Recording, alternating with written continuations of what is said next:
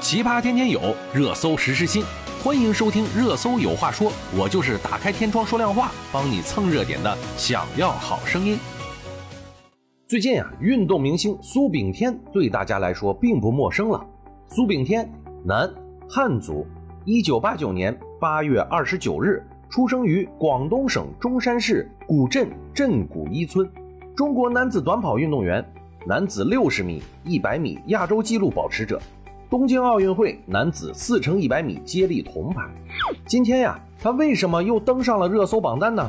是因为他的家族背景啊，实在是惊人。十日，网上流传的一张照片引发了热议，上面写着“苏炳添，苏东坡公第二十九代孙，是苏刘义公第二十一代孙”。记者呀，十日下午联系到了苏炳添祖籍中山市古镇镇古一村。该村苏氏宗祠理事会会长苏根红告诉记者，根据族谱啊，苏炳添为苏氏第二十九世孙。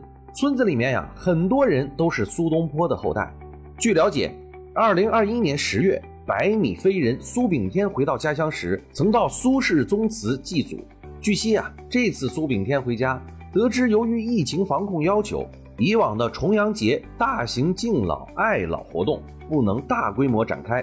他自掏腰包十六点五一万元，为古一村一千六百五十一位五十五岁以上户籍股民长者，每人发放一百元重阳节节日慰问金。苏根红还说呀，苏炳添的家离我们也就几百米。上次他比完赛回来以后啊，我们开祠堂宗门迎接他拜祖先。我跟他讲过他是苏东坡的后代，他说原来我也是大文豪的后代呀。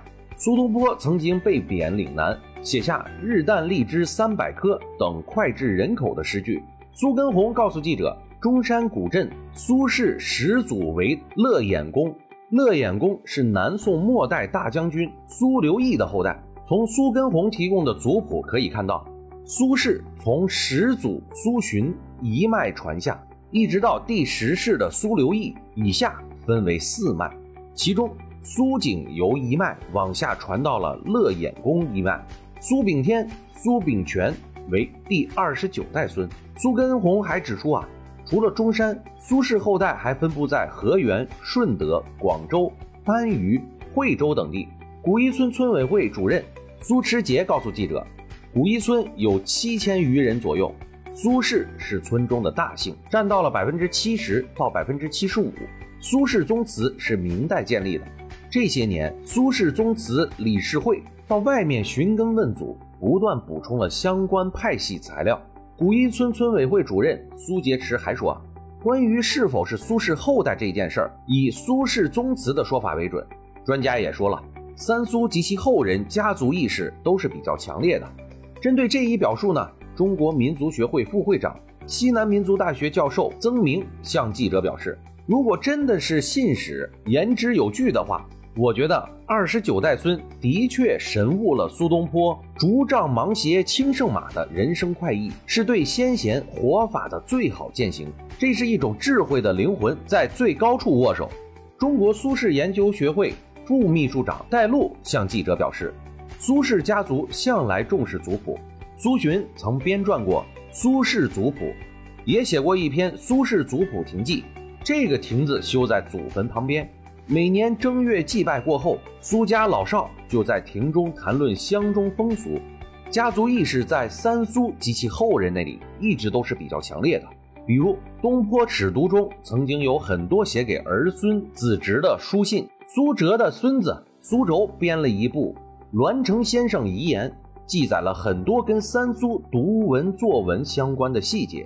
苏家人丁兴旺，如果从苏轼、苏辙这里往下梳理。在南北宋之交，其后人啊主要分布在徐昌、眉山、宜兴等地，再往下就很少见到详细的考证了。古语有言：“积善之家必有余庆。”从苏轼宗亲的角度对家族历史进行叙述，也算是当年族谱亭聊天的遗风吧。看看中国传统的光宗耀祖就这么应验了。无论家族曾经如何风光。现在的我们也要继续努力，不能活在宗族的光环里面，而是要多做一些实事儿。这样才能够真正的光耀门楣。好了，今天我们就说这么多吧，我们明天见。